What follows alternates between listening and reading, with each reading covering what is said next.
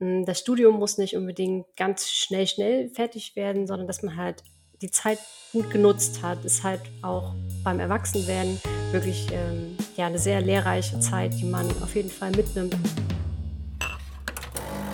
Auf ein Kaffee mit. Wissenschaftsthemen frisch aufgebrüht.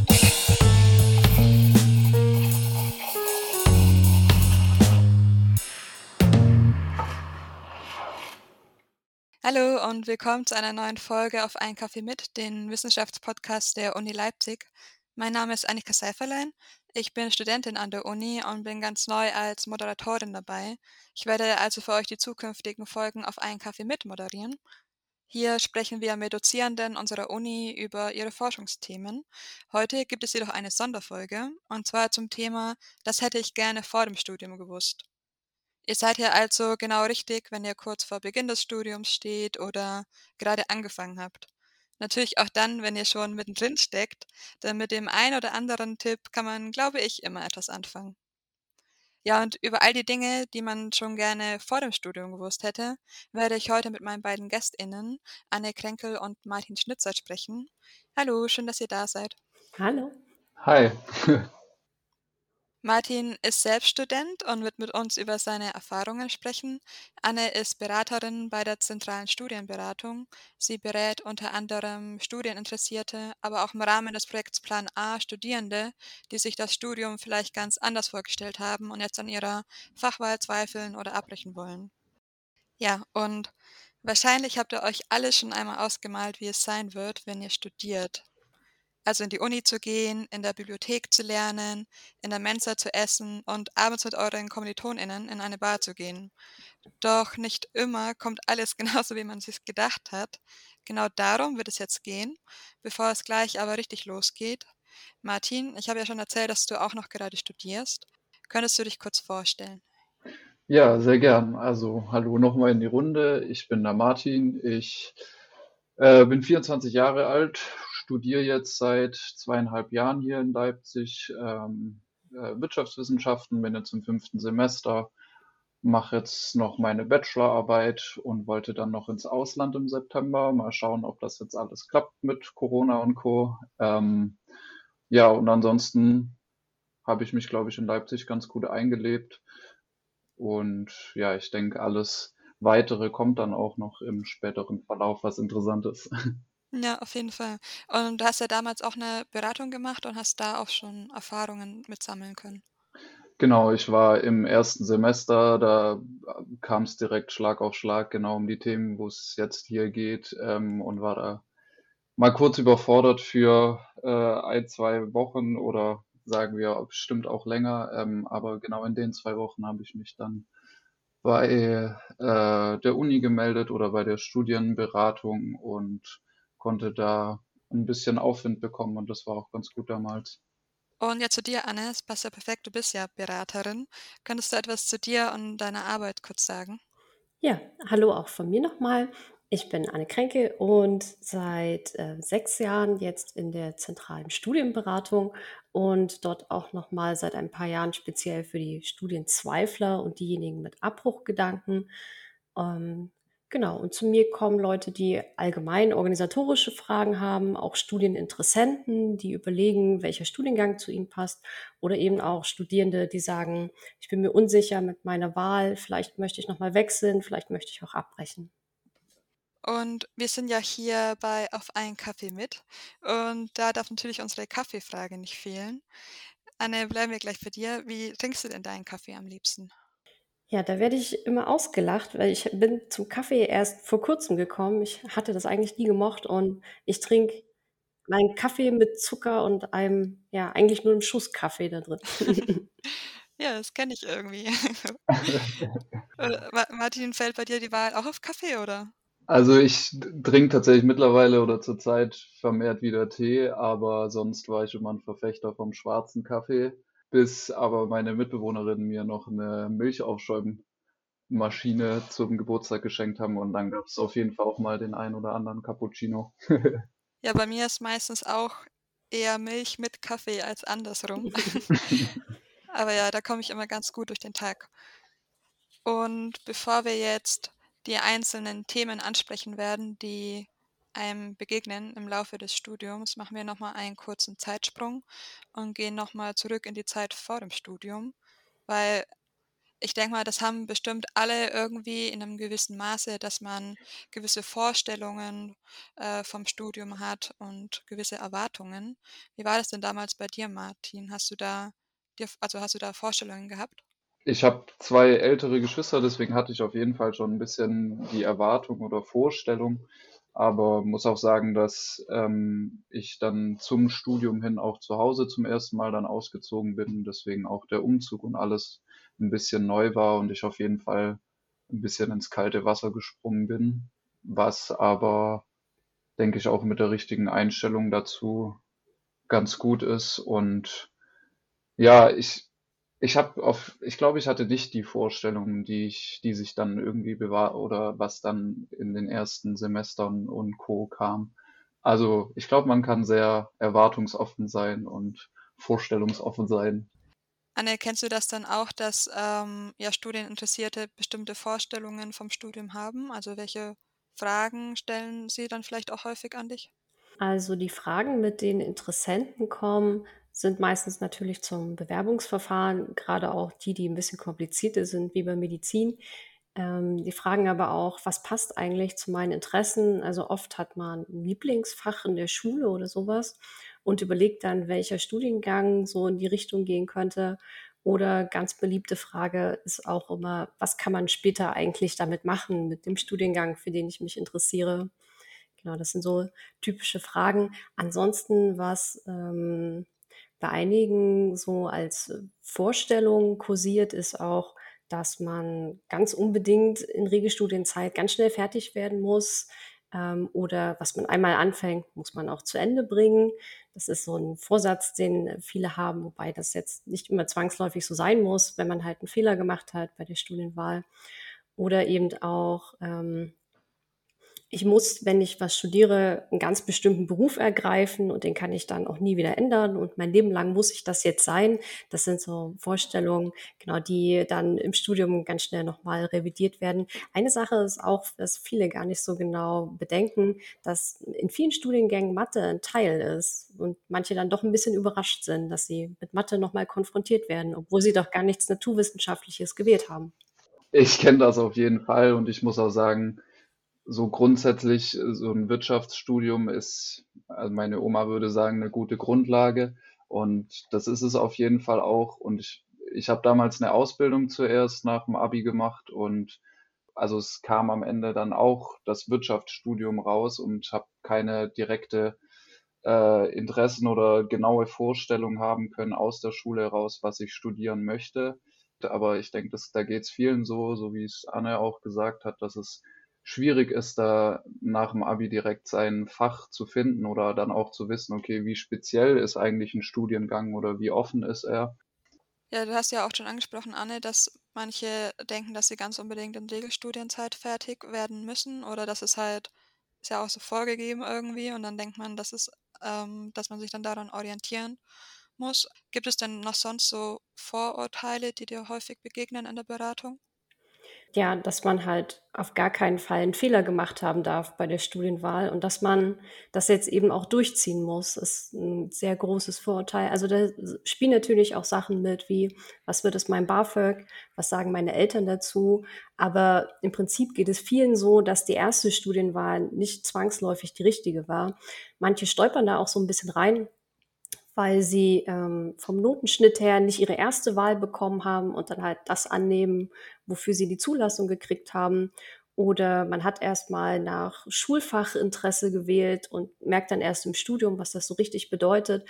Und das ist ganz normal dann nochmal zu sagen, okay, das, das war doch nicht das Richtige ich nehme noch mal einen neuen Anlauf und das ist auch völlig okay, das so zu machen. Also man muss sich ein bisschen davon befreien, dass wenn ich jetzt eine Wahl getroffen habe, dass sie auf ewig feststehen muss. Manche merken auch im Studium, wenn man so ein bisschen links und rechts guckt, sich irgendwo engagiert oder mal eine Weile im Ausland war, dass einen dann auch die Interessen und die Berufsvorstellungen sich ändern. Das kommt auch bei einigen vor. Ja, am Anfang vom Studium ist ja dann auch noch mal sehr viel Neues dabei und ich glaube, am Anfang muss man sich auch erst mal ja komplett neu orientieren, weil man eine neue Umgebung hat und es ja auch irgendwie alles ein bisschen anders funktioniert im Studium und man sehr viel ja Eigeninitiative zeigen muss. Wie waren denn so deine ersten Tage und Wochen im Studium für dich? Bei mir war das erste Semester oder die ersten drei Semester gut gefüllt mit Modulen, ähm, wo es dann immer eine Vorlesung, eine Übung und dann am Ende dann auch die Prüfungsvorbereitung gibt. Und man muss sehr schnell mit sehr viel äh, oder mit einem großen Berg umgehen und den sich irgendwie in eine Woche oder in, in die Monate rein organisieren und versuchen halt natürlich der, der Standard ist, man äh, hält alles auf bis zum Ende vom Semester und macht dann. Das habe ich, konnte ich schon direkt von Anfang an nicht mit mir ausmachen. Äh, da wäre, das hätte, glaube ich, auf jeden Fall nicht funktioniert und deswegen immer versucht, ein bisschen äh, dabei zu bleiben, sich die Vorlesungen anzuschauen. Meistens stehen ja wirklich auch Professoren vorne, die in dem Bereich forschen und auch äh, Interessantes sagen können. Bei manchen Vorlesungen war ich auf jeden Fall auch nicht, aber ja, man, man, man sollte, glaube ich, die ersten Wochen vor allem dafür nutzen, ähm, sich zurechtzufinden, für alle Plattformen irgendwie Zugang zu haben, sich mit Kommilitonen auszutauschen, keine Scheu zu haben. Es geht eigentlich allen gleich, die neu anfangen. Alle sind auf der Suche und da kann man ruhig über seinen Schatten springen. Da freuen sich alle. Also man muss ja auch seinen Stundenplan dann neu zusammenstellen. Und das hat man ja in der Schule davor nicht so. War das auch irgendwie dann überraschend für dich zum Beispiel? Ja, was also für mich ganz neu war, dass man eben auf verschiedenen, dass jeder Lehrstuhl es halt unterschiedlich macht und dadurch man sich auch aus unterschiedlichen Seiten seine Informationen holen muss und wo dann was äh, hochgeladen wird, wie man an die Informationen, wie man an Passwörter kommt. Deswegen kann ich jedem empfehlen, nur in die, auf jeden Fall in die erste und die letzte Vorlesung zu gehen. Ähm, die sind meistens mit am interessantesten, weil es um die Prüfung geht und um die ganze Semesterorganisation. Und ja, wenn man sich irgendwie unsicher fühlt, am besten auf Angebote wie jetzt ich bei Studienzweifler oder auch ein Fachschaftsrat, an dem man sich immer wenden kann. Wir haben auch im, im Vorfeld eine Instagram-Umfrage gemacht und zwar zum Thema erfolgreich studieren und haben danach Tipps gefragt.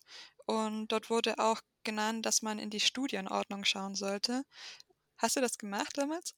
Hm, ähm, ich glaube, ich habe irgendwann mal in die Prüfungsordnung geschaut. Ähm, aber das, ich glaube, Studienordnung könnte sein, aber jetzt nicht bewusst, glaube ich. Also ich glaube, ich habe mir das damals angeschaut und ich habe es mir auch ausgedruckt sogar, weil ich irgendwie gut vorbereitet sein wollte. Also man muss es nicht ausdrucken, man schafft es auch ohne auf jeden Fall. Aber dort sieht man sowas wie Studienverlaufsplan und die einzelnen Module werden nochmal beschrieben, so eine kleine Inhaltsbeschreibung und Mhm. genau all das äh, erfährt man dort meistens, auch wenn man sich ein bisschen durchklicken muss, bis man an seine Informationen meist kommt. Aber auf der Seite vom Institut findet man das dann doch immer recht schnell. Anne, aus, aus deiner Beratungserfahrung, womit sind denn StudienanfängerInnen oft vielleicht auch aus Unwissenheit überfordert? Also als erstes fällt mir dazu eine kleine Anekdote ein, die mir mal eine Sportwissenschaftsstudentin erzählt hat. Die war im sechsten Semester und meinte, sie hat noch nie in ihre Studien- und Prüfungsordnung geguckt und sie hat sehr bereut. Sie meinte, sie hätte das am Anfang mal machen sollen, dann hätte sie gar nicht erst angefangen, das zu studieren, ähm, weil sie dann anscheinend doch ein bisschen ähm, erschrocken war über das, was sie dann machen sollte im Studium. Also man kriegt auf jeden Fall einen guten Überblick über die Inhalte und Module des Studiums. Auch schreibe ich Hausarbeiten oder Klausuren, ähm, dann überrascht einen sowas dann im Studium auch nicht mehr. Genau. Dann, ja, was überfordert Studienanfängerinnen? Also es ist natürlich viel Selbstorganisation und Eigenverantwortung, was man jetzt vielleicht aus der Schule nicht so kennt. Also da war ja die Überlegung, welchen Leistungskurs belege ich und was wähle ich ab. Aber im Studium muss ich ja im Prinzip alles mir selbst zusammenbasteln. Es gibt natürlich diese Studienordnung, wo dann drin steht, wann welches Modul empfohlen wird, welche sind Pflicht, welche sind Wahlbereich. Ähm, und sich da einmal durchzuwursteln, auch durch die ganzen neuen Begriffe, ist gar nicht so einfach. Und gerade im ersten Semester ähm, wahrscheinlich schwierig, aber dafür haben wir ja dieses betreute Einschreiben an den Fakultäten, die einen dann auch dabei helfen können, den Stundenplan zusammenzustellen. Genau, ansonsten ist an Fristen denken auch immer ein schwieriges Thema. Also wann muss ich mich zurückmelden? Ähm, was ist die Abmeldefrist für eine Prüfung, wenn ich doch nicht mitschreiben möchte? Und natürlich, wie Martin auch sagte, man schiebt viele Sachen manchmal gern bis ganz ans Ende, weil man hat ja noch so viel Zeit bis zur Prüfung und so viele neue Sachen im Studium, die man ausprobieren will und die einen ablenken und die ganzen interessanten Kommilitonen. Und dann ist die Prüfung manchmal schneller da, als man gedacht hat. Von daher ist ähm, Zeitmanagement und sich Sachen einteilen und sich auch selber zu motivieren, zu sagen, heute mache ich das jetzt wirklich mal, obwohl niemand hinter mir steht und das von mir verlangt. Das ist äh, auf jeden Fall eine Sache, die man lernen muss. Ja, kann ich nur zustimmen. auf jeden Fall. Wie war das bei dir, Martin, mit Fristen und so? War das so ein, auch ein neues Thema für dich? Ähm, ich habe das große Glück, dass in meinem Studium die ersten drei Semester eigentlich Pflichtmodule nur sind. Das heißt, ich musste mich auch äh, nie groß einschreiben, sondern war automatisch eingeschrieben und habe dazu auch erst letztes Semester meine erste Hausarbeit geschrieben. Das heißt, ich hatte mit jetzt Prü Fristen nicht unbedingt äh, was zu tun. Das Einzige, was bei mir tatsächlich immer eine schwierige Frist, den Semesterbeitrag zu überweisen. Ah ja, ganz wichtig. Da, da kann man auf jeden Fall auch immer nochmal drauf hinweisen. Und ja, ich bin auch ganz bei Anne, man muss sich gut organisieren, am besten mal einen Plan fürs ganze Semester machen und dann so wissen, also es gibt so ein paar Zeitpunkte, finde ich, gerade nach Weihnachten, wenn man da wieder zurückkommt, ähm, sind es, glaube ich, meistens noch so sechs, acht Wochen bis zu den Prüfungen. Also wenn man da sich hinsetzt und loslegt, dann wird es auf jeden Fall, ähm, wird es eine gute Prüfungsphase und also so hat es auf jeden Fall bei mir immer gepasst. Was ja auch noch so sehr neu ist ähm, im Studium am Anfang, vor allem für mich, war es das auch, diese ganzen neuen Begriffe überhaupt erstmal so zu lernen. Also wir hatten es ja gerade schon mit Studienordnung und dann irgendwie Urlaubssemester und Regelstudienzeit. Ich habe mir da am Anfang ich mir gar nicht so viel drunter vorstellen können und das ist ja auch erstmal Arbeit, sich das alles anzuschaffen und dann diese ja, Fachbegriffe eigentlich sozusagen zu lernen. Ähm, haben Sie dir was gesagt am Anfang, so die Begriffe, Martin? Ähm, für mich war allein der Begriff Kommilitone oder Kommilitonen äh, schon mal ganz neu. Ähm, und dann kommt man aber natürlich schnell in dieses Uni, in den Uni-Jargon rein. Ähm, ich denke, das passiert auch viel im Austausch mit anderen und es ist am allerbesten ist, man fragt immer wieder nach, wenn man was äh, nicht weiß oder sucht's mal und es ist am Anfang eine, also neues Studium, am besten noch eine neue Stadt, dann noch neue Leute um sich rum. Es ist einfach super viel, aber man braucht auf jeden Fall nicht den Kopf verlieren. Das, dafür, studiert man ja ein paar Semester, dass sich dann irgendwann das einpendelt. Ich kann dazu noch ergänzen, wenn das äh, Wintersemester startet und die Erstsemester kommen, haben wir ja den zentralen Einführungstag und da halte ich ähm, auch immer Vorträge für die Erstsemester und da geht es dann nochmal darum, äh, was ist ein Modul, was sind Leistungspunkte, das sind so Begriffe, also man steckt da ja total drin, wenn man so erstmal an der Uni ist. Ähm, mir fällt das dann manchmal auch gar nicht auf, wie schwierig das ist für die Studieninteressierten, weil das dann komplett neu ist und das wird dann aber alles nochmal erklärt in diesen Erstsemester-Vorträgen, bekommt man das dann alles mit und auch bei der betreuten Moduleinschreibung und auch die Kommilitonen und auch gerne die Beratungsstellen, die helfen da immer weiter. Aber es ist natürlich am Anfang, glaube ich, schon äh, großer Berg an neuen Wörtern, mit denen man sich irgendwie erstmal zurechtfinden muss. Aber man findet da, glaube ich, relativ schnell rein auch. Genau. Und noch einmal zu den Fristen wollte ich noch ergänzen. Wir haben zum Beispiel in unserem kleinen Heftchen Erfolgreich studieren, das findet man auf der Webseite von der zentralen Studienberatung, so eine kleine Vorlage mal erstellt, wie man sich orientieren kann, wann welche Fristen sind. Also das kann natürlich nie für jeden Studiengang ähm, speziell sein, aber zumindest ist es eine Vorlage, anhand der man sich orientieren kann und dann muss man die Fristen selber zusammensuchen. Also wann melde ich mich zurück, wann melde ich mich für Module an, wann ist die späteste Abmeldefrist für Prüfungen, wann sind die Sportkurse und so weiter. Also dort kann man sich die äh, Vorlage quasi äh, zur Hilfe nehmen und sich dann selber einen Plan erstellen. Wenn man einmal das gesamte Semester so vor sich hat, hat man auch einen guten Überblick und vergisst dann hoffentlich nichts. Ja, das hört sich sehr gut an. Ich glaube, das ähm, hätte ich damals auch gut gebrauchen können. ja. Und ich meine, so am Anfang vom Studium ist ja jetzt nicht nur sozusagen der Uni-Alltag neu, sondern man hat ja auch eine neue WG. Also man zieht ja meistens ja auch um. Martin, hast ja auch gesagt, dass du dann äh, umgezogen bist und ausgezogen bist das erste Mal auch. Und genau, wie war das denn mhm. damals? Also wie hast du das alles organisiert? Also Wohnungssuche und Anschluss finden, Engagement, sowas?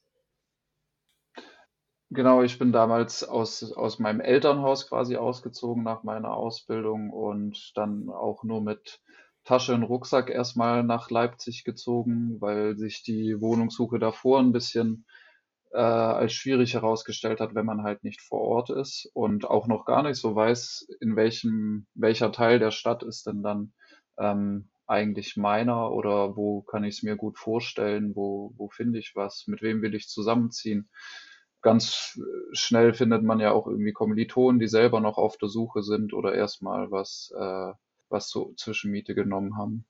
Und ich bin dann mit meinem Bruder zusammengezogen und äh, das hat dann gepasst. Wir haben uns äh, eine Wohnung oder und eine Küche und Co. alles Mögliche gebaut. Und dann, wie du schon meintest, andere Aktivitäten, Vereine und Initiativen Leipzig ist so aktiv und es gibt so viel, was man machen kann, äh, sei es äh, Sportvereine, sei es oder der Unisport, ähm, irgendwelche Initiativen, politisch oder nicht politisch. Ähm, man, man kann ganz viel machen und sich mit vielen Leuten äh, verbinden und connecten über die verschiedenen Kanäle. Äh, ich glaube, wenn man da in Leipzig ein bisschen die Ohren auf hat und äh, sich ein bisschen informiert, findet man auf jeden Fall gut, gut Anschluss. Ja, das war bei mir auch damals Thema, dass ich da dann auch zu viele äh, Gruppen und so gefunden habe, irgendwie, für die ich mich interessiert habe. Das war irgendwie alles ganz neu für mich, dass man so viele Möglichkeiten auf einmal auch hatte, sich da zu engagieren oder irgendwo mitzumachen noch einfach bezüglich Wohnungssuche war es eigentlich, also ist eigentlich ganz gut zu wissen, so als Tipp, dass man ja auch erstmal als Untermiete irgendwo ähm, einziehen kann als Zwischenmiete und dann kann man sich vor Ort auch ein bisschen umsehen und so. Genau. Ja, Anne, hast du oft Studierende, die dann auch zu dir kommen, weil sie irgendwie ja den Anschluss nicht so finden unter Studierenden? Also das ist weniger das Hauptthema, weswegen jemand kommt. Aber wenn jemand Probleme im Studium hat, dann ist es meistens mit ein Grund dafür tatsächlich. Also wenn man keine Mitstreiter hat, äh, mit denen man halt gemeinsam so durchs Studium geht, weil man hat immer Phasen, in denen zweifelt man mal oder es, man fällt durch eine Prüfung durch. Ähm, also es gibt immer Hochs und Tiefs im Studium und am besten ist es da halt, wenn man ein paar Leute hat, mit denen man das zusammen durchstehen kann, mit denen man sich zusammen freut oder auch tröstet. Und wenn man diesen Anschluss nicht so richtig gefunden hat, dann kommt es halt oft zu Problemen wie, ja, ich komme gar nicht mehr zur Vorlesung, was soll ich da? Äh, manche wohnen auch mal ein bisschen außerhalb von Leipzig und fühlen sich dann nicht so motiviert aufzutauchen. Ähm, oder die Prüfungsvorbereitung schleift halt sehr, weil man niemanden hat, mit dem man sich austauschen kann, über schwierige Fragen zum Beispiel. Also es ist auf jeden Fall ein Thema, was mitschwingt, wenn man generell im Studium nicht so klarkommt. Von daher kann ich nur empfehlen, auf jeden Fall zur Orientierungswoche kommen. Also die Woche, bevor das Studium wirklich losgeht, wie Martin vorhin schon gemeint hat. Äh, alle sind auf der Suche, viele sind neu in der Stadt, jeder sucht Freunde und dann einfach ganz offen die Leute ansprechen. Dann einfach die Leute, die links und rechts neben einem sitzen, anquatschen und dann entstehen zum Teil echt Freundschaften fürs Leben. Ich glaube auch, dass es am Anfang kann man die Zeit da auch echt gut nutzen, beziehungsweise dann auch so danach noch also, ich glaube, man sollte sich nicht zu viel Druck machen oder zu viel Stress machen, wenn man am Anfang das noch nicht so gut geklappt hat und man dann denkt „Oh nein, ich werde niemanden finden.“ Ich glaube, wie Martin ja schon gesagt hat, mit den Initiativen und Gruppen, da findet man auch gut Anschluss.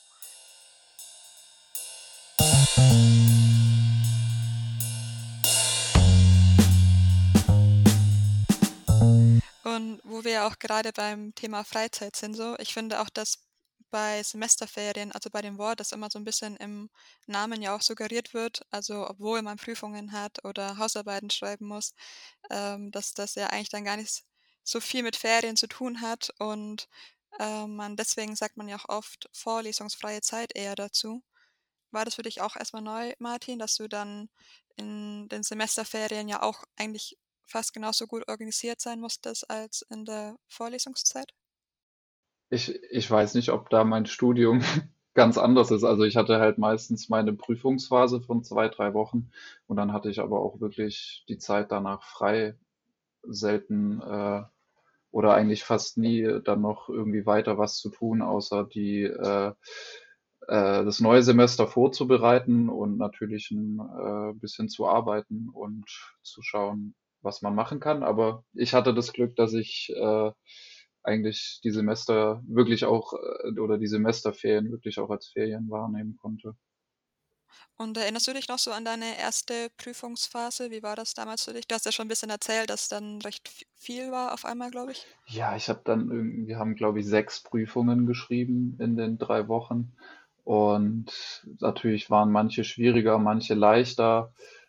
Aber gerade genau in der ersten Prüfungsphase war ich eben auch bei den Studienzweifler, weil ich mir halt dachte, das kann ja nicht irgendwie so richtig der Ernst sein, dass man jetzt da so viel machen muss. Und ich war super überfordert und habe irgendwie die verschiedensten Stellen versucht, um äh, irgendwie ein bisschen äh, ja, Unterstützung zu bekommen oder jemanden zu bekommen, der mir das ein Stück weit erklären kann oder mich äh, äh, die Erwartungen äh, oder Vorstellungen, die ich mir dann irgendwie negativ gemacht habe, ein bisschen runterschrauben konnte. Und schlussendlich ging das dann auch alles, aber man ist auf jeden Fall in einer Ausnahmesituation und äh, braucht da ein paar gute Helferlein und vor allem auch andere Menschen, die einem helfen und vor allem auch Leute, die im gleichen Problem oder in der gleichen Situation stecken. Da kann man sich Mhm. ganz gut zusammen rausboxen. Anne, wie ist es bei dir in der Beratung? Also, was rätst du Studierenden, die Probleme haben mit Prüfungen? Also, wir haben ja bei Plan A zum Beispiel oder auch andere Beratungsstellen der Uni, ähm, Workshops für Lern und Arbeitsstrategien zum Beispiel, die man besuchen kann.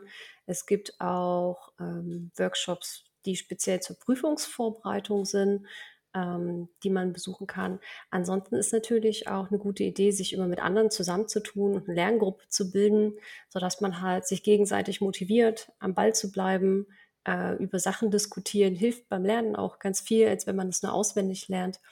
Und man kann notfalls auch mal 'ne Prüfung schieben, wenn es zeitlich halt nicht passt.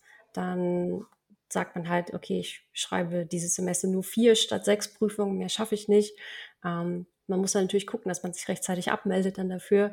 Und ansonsten gibt es natürlich auch an den Fakultäten Angebote, die man nutzen kann. Beispielsweise gibt es einen offenen Matheraum für alle Studiengänge, die viel mit Mathe zu tun haben, wo man sich dann mit höheren Semestern zusammensetzen kann und die helfen einem au auch die, ja, Aufgaben zu lösen. Ja, da war ich auf jeden Fall auch das ein oder andere Mal. Hast du ansonsten so Lernstrategien entwickelt, Martin, auf die du so zurückkommen kannst immer? Ähm, ich, dadurch, dass ich davor die Ausbildung gemacht habe und da ist es einfach sehr schulisch und man ist sehr auf sich selber äh, fokussiert und lernt viel für sich alleine, musste ich auch erst mal in den ersten zwei Semestern dann lernen, dass es vielleicht doch sehr gut ist, wenn man sich immer wieder austauscht und dass sehr viel dabei rumkommt. Jeder lernt erstmal die Grundlagen für sich selber, denke ich, und Lerngruppen äh, funktionieren auf jeden Fall, aber auch nicht für jeden. Und aber es ist trotzdem immer gut, noch ein Stück weit Kontrolle zu haben oder sich gegenseitig abzufragen, auch wenn man es schon irgendwie weiß. Es macht erstens mehr Spaß, zweitens ist geteiltes Leid und drittens geht man mit einem besseren Gefühl in die Prüfung rein.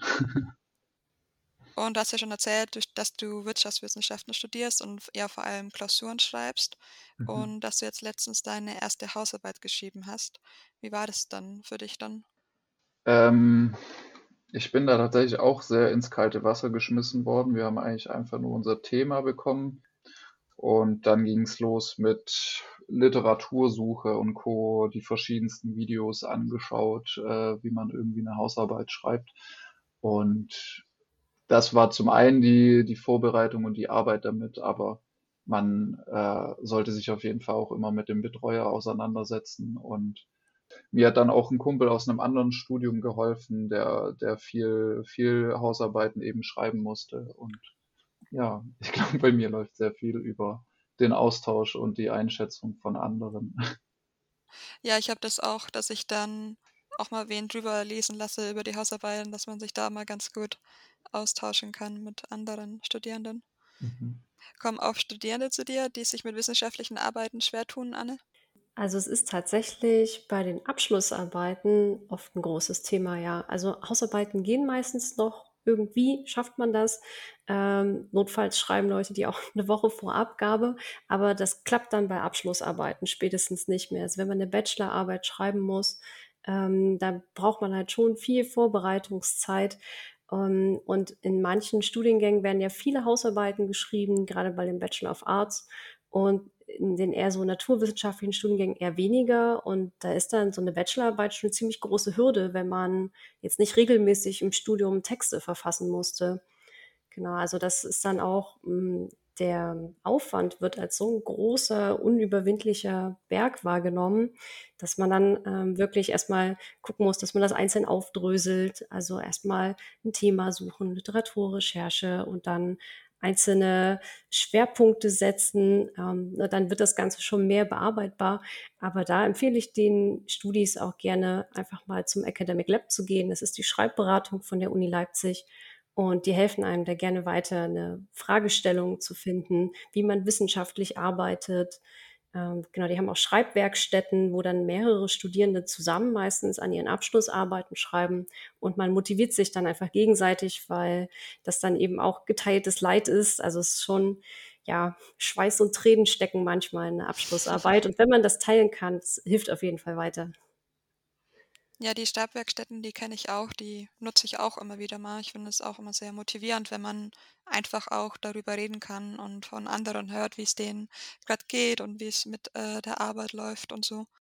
Wir hatten auf Instagram auch noch den Tipp, dass ähm, auch wenn man das Studium, also das perfekte Studium sozusagen für sich gefunden hat, das äh, zu einem passt und so, dass eben auch einem dann trotzdem nicht alle Studieninhalte gleich gefallen werden.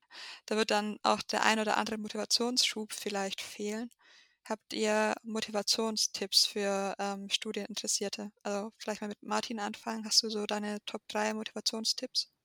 Gerade fürs Studium, wie du auch schon sagtest, es gibt äh, Module, die macht man äh, lieber und manche weniger gern und manches passt und manches passt weniger. Man darf aber das große Ganze nicht aus den Augen verlieren und ähm, man ist ja schon das Studium angetreten, um es auch abzuschließen, aber man sollte sich da jetzt, also man lernt während dem Studium, denke ich, mehr als der reine Abschluss am Ende. Deswegen äh, immer dranbleiben und auch wenn der Berg noch so hoch erscheint, äh, andere haben den auf jeden Fall schon bestiegen und dann schafft man das auf jeden Fall auch. Und der größte Punkt, würde ich sagen, ist, dass man, wenn man hier studieren kann, ähm, in einer sehr luxuriösen und sehr privilegierten Position ist, ähm, weil wir die Chance haben, eben an die Uni zu gehen über BAföG und Unterstützung auch die Möglichkeit haben, das wirklich frei zu machen, was anderen Menschen oder anderen jungen Menschen auf der Welt nicht so leicht zu bieten ist. Und ja, das ist auf jeden Fall mein großer Motivator. Ähm, und ganz allgemein für den Alltag oder gerade in der Lernphase ist mein Motivationstipp Nummer eins auf jeden Fall gutes Essen und sich auch mal ab und zu in die Küche zu stellen und ein bisschen äh, den Kopf ein bisschen auszuschalten und was anderes zu machen. Ja, das ist immer ganz schön, wenn man dann vielleicht auch so MitbewohnerInnen hat, mit denen man da ein bisschen quatschen kann einfach. Ja, genau. Anne, was sind deine Top 3 Tipps für Studierende zum Thema Motivation? Ähm, ist auf jeden Fall ganz wichtig, dass man nicht immer nur lernt den ganzen Tag. Also wie Martin auch sagt, man muss mal den Kopf frei kriegen, mal seinen Hobbys nachgehen, ähm, auch abends mal feiern gehen. Von daher, wenn man äh, immer nur lernt, also manche haben so diesen inneren Druck, ähm, da man ja auch ein ganzes Semester sich auf eine Prüfung vorbereitet, jeden Tag, wo man nichts tut, man hat da irgendwie ein schlechtes Gewissen, weil man hätte ja auch was tun können, aber man muss schon aufpassen, dass man nicht den ganzen Tag mit einem schlechten Gewissen rumläuft, sondern wirklich sich auch Auszeiten nimmt zum Entspannen, Kraft tanken. Und was ich auch auf jeden Fall empfehlen kann, ist, sich die Praxis ein bisschen zu suchen. Also im Studium ist ja schon viel Theorie und manchen fehlt die Praxis auch. Und wenn man sich dann halt mal ein Praktikum sucht oder einen Werkstudentenjob, dann weiß man auch, wofür man das macht. Also dann lässt sich so manch theoretisches Modul leichter ertragen, wenn man weiß, so am Ende kann ich meinen Wunschjob damit machen. Da hilft es dann auch, die Praxis nebenbei ein bisschen zu haben.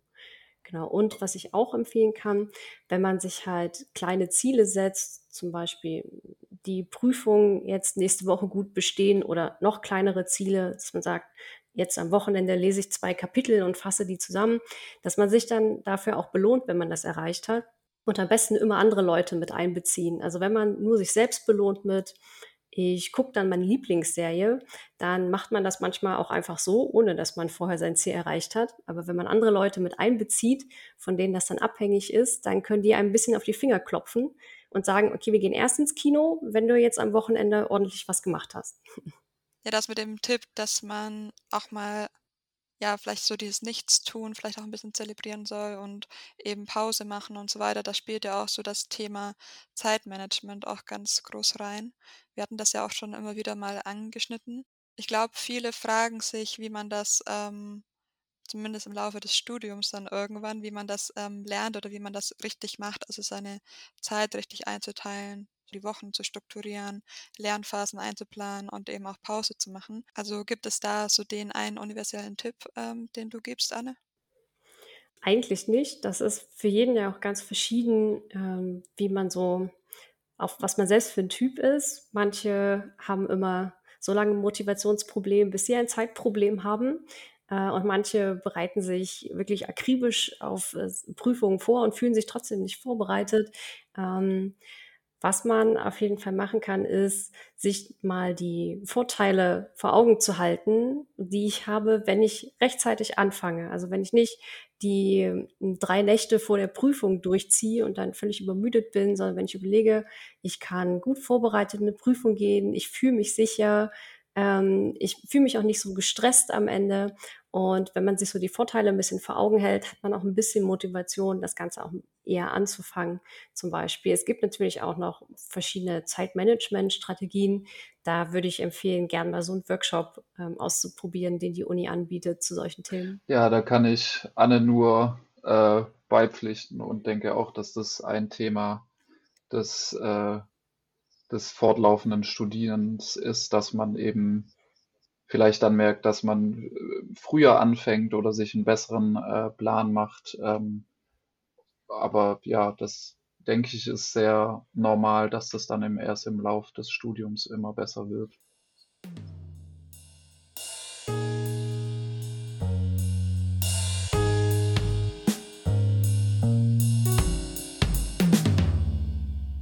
Stichwort erfolgreich studieren.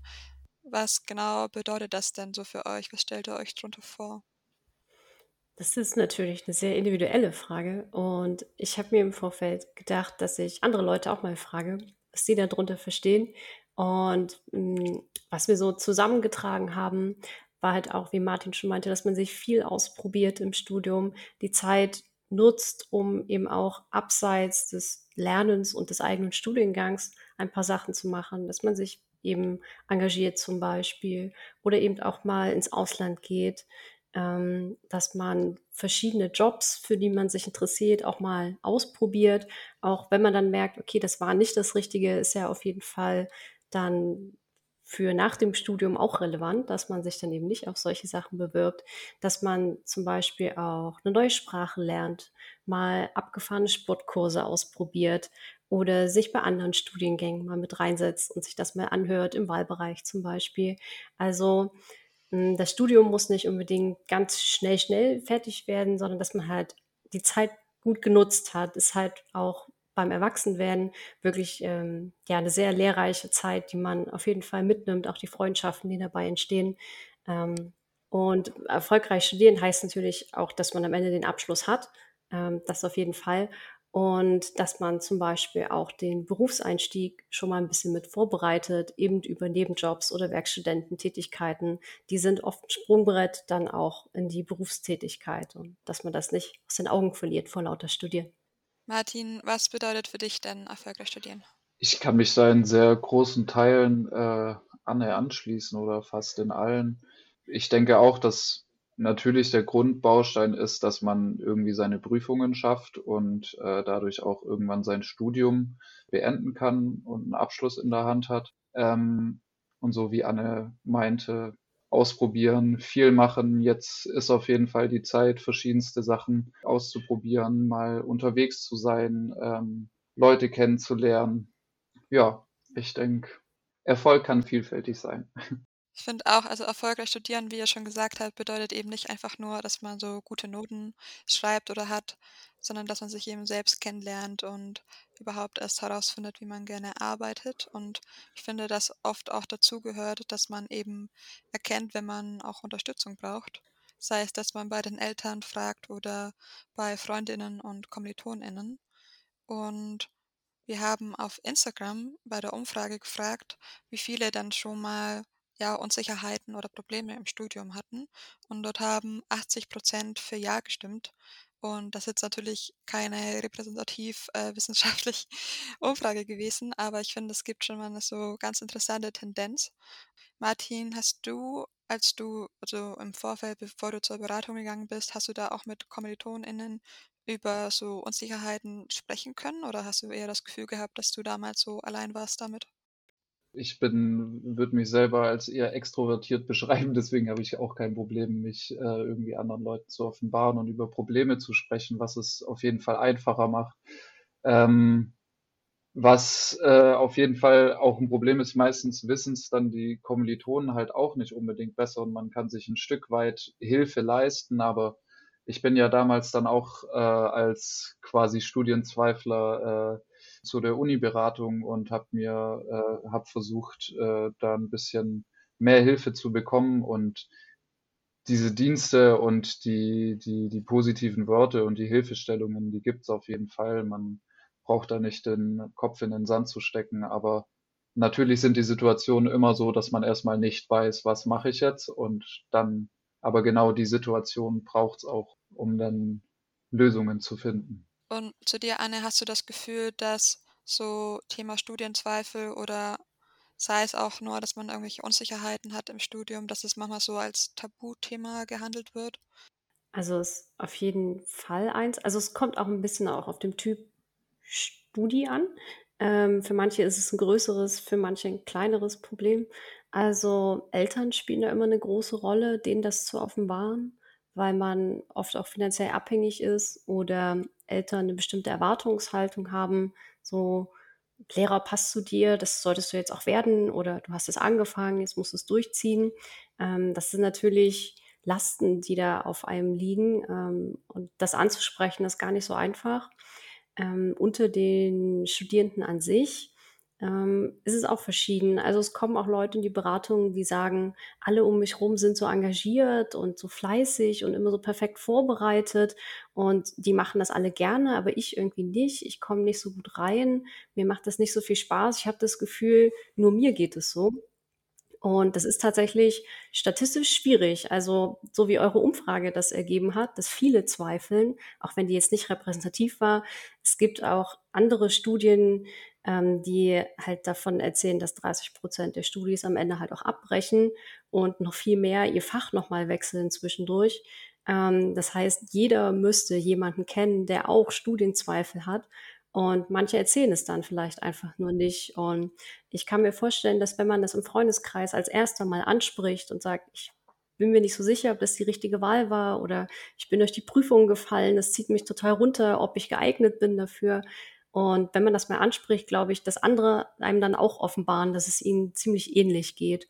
Und selbst wenn man feststellt, okay, das ist es nicht, man kann so eine Entscheidung zum Studiengang auch immer noch mal revidieren. Also wichtig ist, dass man vielleicht nicht zu lange zögert und erst im achten Semester merkt, ich bringe das jetzt nicht mehr zu Ende, sondern dass man dann vielleicht mh, hm, im zweiten, dritten Semester dann schon überlegt, okay, will ich das wirklich durchziehen? Und dann revidiert man seine Entscheidung nochmal.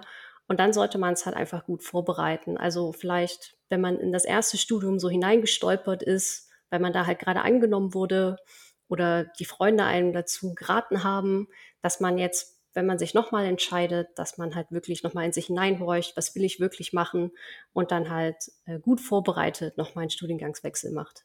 Da ist ja auch gemeint, dass man, wenn man irgendwie Zweifel hat oder Unsicherheiten ist, dass man da in der Regel nicht allein ist und dass es irgendwie auch vielleicht was Normales ist. Das heißt, dass eigentlich etwas ist, worüber man sich gar nicht so viele Sorgen machen muss, wenn es dann doch mal auftreten sollte. Die Uni hat ja auch sehr viele Unterstützungsangebote. Du hast ja schon ein paar davon genannt, Anne. Ähm, wo kann man denn sich so allgemein hinwenden, wenn man Fragen oder Schwierigkeiten im Studium hat? Hm, also erste Ansprechpartner wären zum Beispiel die zentrale Studienberatung oder ähm, die Studienzweifelberatung von Plan A oder vielleicht auch die Studienfachberater und die Studienbüros, wenn man halt sehr fachspezifische Fragen hat. Ähm, Genau, also das wären jetzt, glaube ich, so die ersten Ansprechpartner, wo ich hingehen würde, ähm, weil wir haben eine sehr große Vielfalt, wir haben noch viel mehr Beratungsstellen, aber sich da zurechtzufinden, kann durchaus ein bisschen schwierig sein. Und wenn man halt erstmal an so eine erste Anlaufstelle geht, äh, wie die zentrale Studienberatung, die kann einen dann auch weiterverweisen an die richtigen Ansprechpartner, wenn man selber durch den Dschungel nicht so gut durchsieht. Martin, wusstest du vor deinem Studium oder an sich von diesen Formaten? Ähm, ne, ich habe, glaube ich, auch erst im zweiten Semester meinen Studiengangsmentor so wirklich äh, gefunden. Aber damals, ähm, als ich diese Studienzweifel hatte, war ich tatsächlich einfach auf der Uni-Seite unterwegs und habe das Angebot gesehen und mir dann gedacht, ja, ist ja wunderbar, da ist irgendjemand Professionelles, wo ich hingehen kann und irgendwie ein bisschen meine Sorgen und Zweifel loswerden kann. Weil das löst ja schon meistens ziemlich viele Probleme, wenn man das mal selber formuliert hat, wo eigentlich das Problem sitzt. Manchmal ist auch die Sicht von einer neutralen Person da auch ganz hilfreich, weil Freunde und Familie sind natürlich immer involviert und wollen das Beste für einen und manchmal ist das Beste für einen aus ihrer Sicht quasi nicht abzubrechen oder nochmal zu wechseln. Aber wenn man da mit jemand anderem drüber spricht, hm, der da ganz neutral rangehen kann, bei dem kann man zum Beispiel dann auch mal erzählen, dass es vielleicht doch eine gute Idee wäre, das nochmal anders zu machen oder so. Also neutral sein hat manchmal schon Vorteile, aber man kennt natürlich die Leute nicht so sehr, wie die eigene Familie jemanden kennt. Anne, was würdest du denn Menschen raten, die sich unsicher sind, ob sie zu solch einem Angebot gehen sollen, weil sie vielleicht denken, dass ihr Problem zu klein sei oder ähnliches? Also, wenn man ein Problem hat, was einen belastet, ist es im Regelfall nie klein, sonst würde es einen nicht belasten. Also man kann natürlich immer erstmal auf die Homepage gucken, ob man da schon Informationen findet. Manchmal ist ein Problem dann nur, ich habe die Rückmeldefrist verpasst oder so. Das lässt sich dann manchmal schon klären über die Homepage. Aber wenn ich mit jemandem mal über etwas reden möchte, meine Zweifel, Sorgen oder ein Prozedere erklärt bekommen möchte, weil ich es halt nicht verstehe, wie es irgendwo dargestellt ist, dann ist das Problem nie zu klein. Und dafür sind die Beratungsstellen der Uni ja auch da. Wir helfen alle gerne weiter. Deswegen einfach anfragen und man bekommt dann die Hilfe, die man braucht. Immer besser, als wenn man alleine vor dem PC sitzt und keine Antwort findet auf seine Fragen. Dann einfach gerne melden. Ja, sehr schön. Ich glaube, das ist voll gut zu wissen, dass man einfach hingehen kann. Genau, also wenn man ein Problem hat, dann ist das immer die Rechtfertigung dafür, dass man Hilfe in Anspruch nimmt. Kann ich auch nur so bestätigen. Also so war es bei mir auf jeden Fall. Und ja, jetzt nochmal zusammenfassen, wir haben jetzt über sehr viele Themen gesprochen. Wir kommen jetzt, jetzt so zum Abschluss der Podcast-Folge. Und zwar würde ich jetzt noch die ja, Hauptfrage des Podcasts euch stellen. Was hättet ihr gerne vor dem Studium schon gewusst? Also Martin, vielleicht an dich, was würdest du deinem ja, jüngeren Ich jetzt mit deinem Wissen, deinem heutigen Wissen raten? Ich würde ihm wahrscheinlich raten, mach dich auf eine große Flutwelle an Informationen Eindrücken, Erfahrungen irgendwie gefasst, weil die kommt auf jeden Fall und aber das ist auch gar nicht schlimm und damit kannst du auf jeden Fall umgehen, ähm, wenn man da irgendwie offen äh, drauf schaut und gerade im Nachhinein würde ich sagen, wären viele Stressmomente auch ähm, einfacher abgelaufen, wenn man äh, schon noch mal mehr den Austausch irgendwie zu älteren Studierenden gesucht hätte, ähm, wo ich jetzt nicht sagen kann, dass ich da äh, wenig Kontakt hatte, aber der Studiumsstart ist eine neue Erfahrung, die man, äh, die neu ist und deswegen auch Positives wie Negatives hat, aber ich denke doch, dass die positive Seite da sehr überwiegt. Anne, was würdest du zusammenfassend als Ratschlag geben für StudienanfängerInnen? Also, wenn ich mir selber noch mal einen Ratschlag geben müsste, ich habe mir am Anfang auf jeden Fall super viel Stress gemacht auch. Ähm, man also, es musste immer perfekt sein, immer gut vorbereitet, äh, jede Prüfung super gut bestanden und es musste auch schnell gehen, das Studium. Ähm, da würde ich mir oder auch anderen Studieninteressierten raten, einfach gelassen sein, wenn es ein, zwei Semester länger dauert, gar nicht schlimm, dann lieber hier und da noch die eine oder andere Sache ausprobiert. Und man muss sich immer fragen, wenn ich jetzt 40 oder 50 Jahre alt bin, ist es wirklich ausschlaggebend, dass die Prüfung jetzt nur eine 2,5 war oder dass ich noch ein Semester länger studiert habe oder dass ich jetzt den Studiengang nochmal gewechselt habe. Ist das in 20 Jahren wirklich noch relevant? Und dann kann man, glaube ich, viel gelassener an die Sachen rangehen. Ja, das hört sich gut an, dass man da dann noch so eine Distanz irgendwie zu dem Ganzen schaffen kann dadurch. Das war es mit unserer Sonderfolge zum Thema Das hätte ich gerne vor dem Studium gewusst. Vielen Dank an euch, Anne und Martin, dass ihr eure Erfahrungen mit uns geteilt habt. Ich habe mir auf jeden Fall den einen oder anderen Tipp notiert, gedenklich, und fand unseren Austausch sehr schön. Sehr gerne. Ja, vielen Dank. Weitere Folgen von unserem Podcast auf einen Kaffee mit findet ihr auf Spotify, Apple Podcasts sowie auf dem YouTube-Kanal der Uni Leipzig. Dort haben wir jetzt schon über 15 Folgen zu allen möglichen Themen online. Hört gerne mal rein und ja, danke an euch auch fürs Zuhören. Und liebe Anne, lieber Martin, danke, dass ihr da wart und tschüss. Ciao. Tschüss.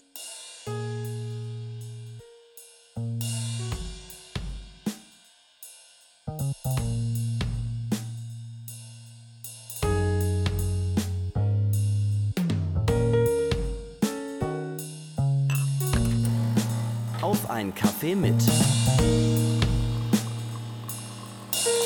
Wissenschaftsthemen frisch aufgebrüht.